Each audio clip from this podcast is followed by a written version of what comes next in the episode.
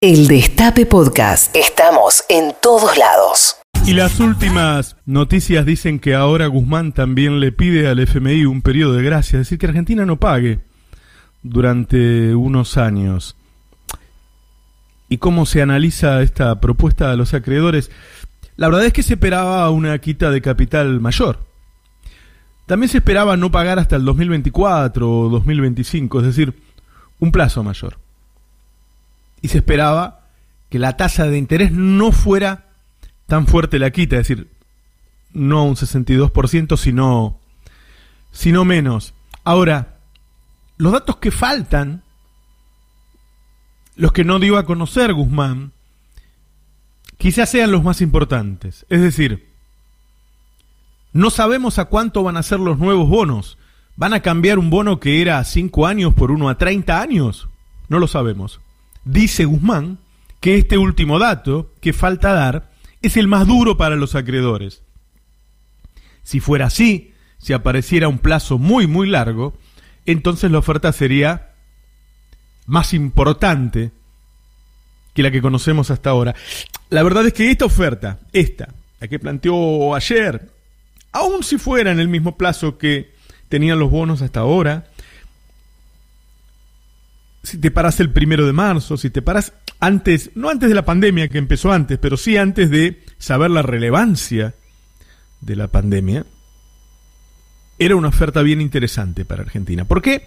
Porque solo los países que están en default consiguen fuertes quitas. Los países que simplemente se paran mientras están pagando y le dicen al acreedor, che, se me está haciendo complicado, este, ¿por qué no me das una mano y renegociamos? Bueno, esos países consiguen poco y nada.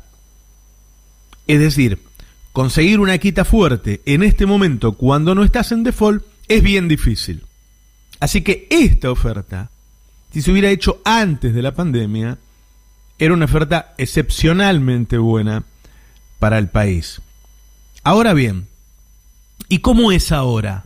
¿Es buena o es mala para Argentina? Y yo no lo sé.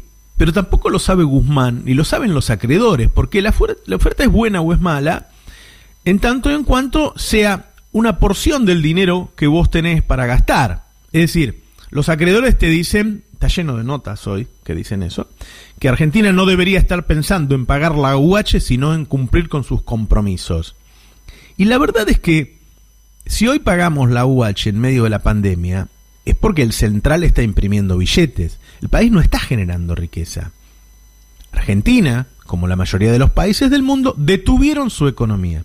Nos mandaron a casa, no producimos, no vendemos, no consumimos.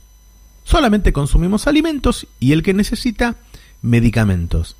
El resto de las compras son aisladas, menores. Que a alguno se le ocurra pedir no sé, a Mercado Libre que le manden algún paquetito de algo, no conforma un consumo.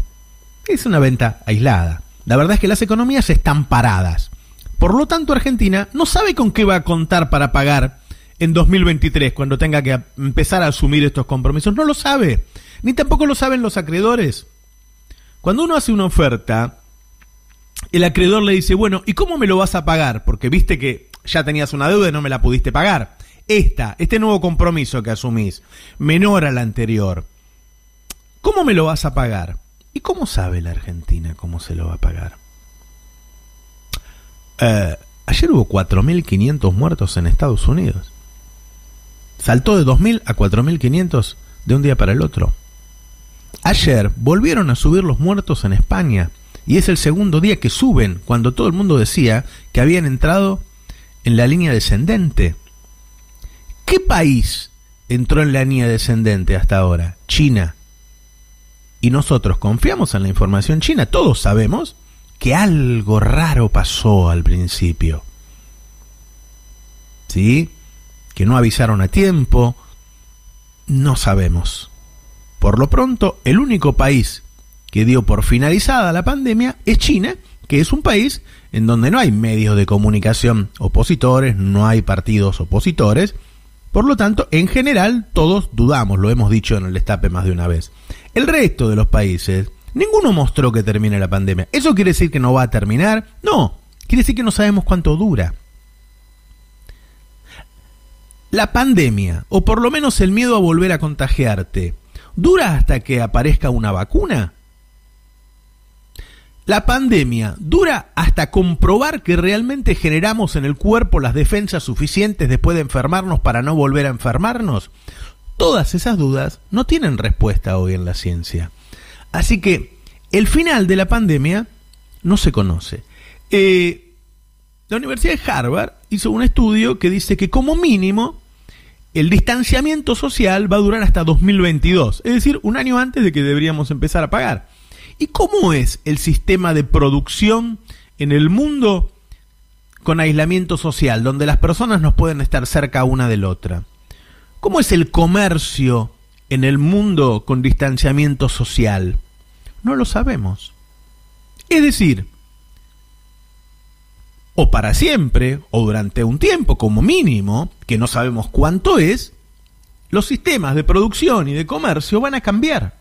¿Cuánto va a exportar Argentina? Argentina tiene que pagar con dólares. Argentina no imprime dólares, tiene que conseguirlos de su comercio exterior. ¿Y quién nos va a comprar? Italia, España, Estados Unidos, ¿cómo van a estar esos países? ¿Va a volver a consumir la población como consumía antes? ¿O va a estar cautelosa durante un buen tiempo? ¿Cuál va a ser el desempleo en el mundo cuando termine la pandemia? ¿Van a comprar? ¿Vamos a exportar para poder pagar? La verdad es que todas esas preguntas no tienen respuesta. Así que decir que una propuesta es buena o mala cuando no tenemos la menor idea de la capacidad de pago que tenemos es bien complicado. Y eso quiere decir que Argentina no tenía que haber hecho ninguna propuesta. Alberto Fernández eligió un camino que tiene mucho que ver con su forma de ser. Alberto es un tipo duro que te dice las cosas amablemente o que busca las formas de llegar a sus metas de manera amable, porque es así y porque supone que Argentina viene de un periodo de enfrentamientos que él busca saldar. Dicen algunos del gobierno que Alberto hizo una oferta para que se la rechacen, pero que de esta manera va a quedar como que los que rechazan son ellos, porque Argentina hizo una propuesta legítima con el aval del Fondo Monetario Internacional y con el aval de toda la política argentina. Estaban ahí los gobernadores, estaba toda la alianza de gobierno, por lo tanto tiene la legitimidad política e internacional como para hacer una propuesta. Y si la rechazan, la rechazan ellos. En principio, dicen los voceros de los acreedores que la van a rechazar. Hay algunos que están comprando bonos, con lo cual, sin duda, no hay una actitud homogénea del otro lado. Ya lo veremos, pero una explicación podría ser esa, que Alberto, que al, al, igual que yo no tiene la más pálida idea de cuándo vamos a poder pagar, ni cómo, ni cuánto, hizo una oferta para que se la rechacen ellos y que Argentina no quede cantando la marcha mientras declara el default, sino que quede como que hizo todo lo posible. Ahora bien, está claro que logró el apoyo de toda la coalición, coalición gobernante y de los opositores que están en el gobierno.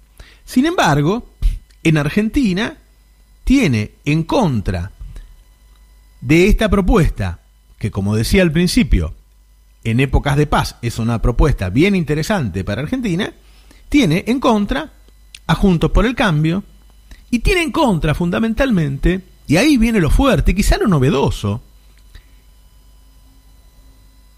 al empresariado y a los medios de comunicación. ¿Y por qué? En 2005 no los teníamos en contra.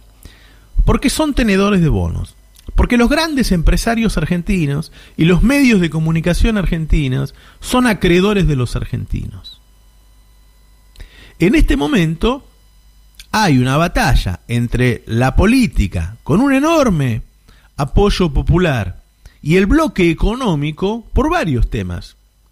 Porque ellos quieren salir de la cuarentena, o si nos quedamos en la cuarentena quieren hacer una fuerte rebaja de salarios, porque ellos se niegan a pagar el impuesto a las grandes fortunas y porque ellos exigen que nosotros, todo el pueblo, paguemos esta deuda sin quita porque ellos son nuestros propios acreedores. Ellos que deberían haberse ofrecido a pagar un impuesto patriótico, o aunque sea un, un empréstito patriótico, sin tasa de interés, o con tasa de interés cero, a como mínimo una década, en vez de haberse ofrecido, están en contra. Entonces, hoy más que nunca, no se trata de la típica lucha de clases en Argentina, sino de un factor extranjerizante, que es el más importante de todos, y que ya lo mencionaba Zaffaroni en, en, en, el corazón del Lofer, que decía, Roberto, en muchos reportajes que le dice, guarda que esto no es la típica lucha de clases, sino que estamos luchando contra un enemigo eh, que defiende los intereses foráneos. Bueno, lo que ha ocurrido en estos días, y hoy que es el fin de semana podemos sacar una conclusión, es que hay un polo político con un gran apoyo popular de un lado y otro polo que son los dueños de los fierros, que son los dueños de las empresas, que son los dueños de, de los medios de comunicación, que defienden los intereses internacionales. Más que nunca. Ahora tuvo que llegar la pandemia para desnudar, o por lo menos para... Ya sabíamos que es que lo que pasó todos estos años no fue la típica e histórica lucha de clases, sino que estuvo coordinada por el embajador de Estados Unidos y que los que estaban acá no eran unos simples títeres, que era una alianza muy clara entre la embajada y los grandes empresarios argentinos y que ahora la pandemia desnuda en su totalidad. Hoy podemos ver que han llegado a ser tan enemigos del pueblo los empresarios, los medios de comunicación y cada uno de esos periodistas, mezcla de tarambana y, hijo de puta, que defienden los intereses de los extranjeros. En este caso defienden los intereses de los enemigos del pueblo, que en este caso en particular son los acreedores. Y en otros casos se trata de otras disputas. Ahora sí sabemos bien claro que el enemigo está dentro. El Destape Podcast. Estamos en todos lados.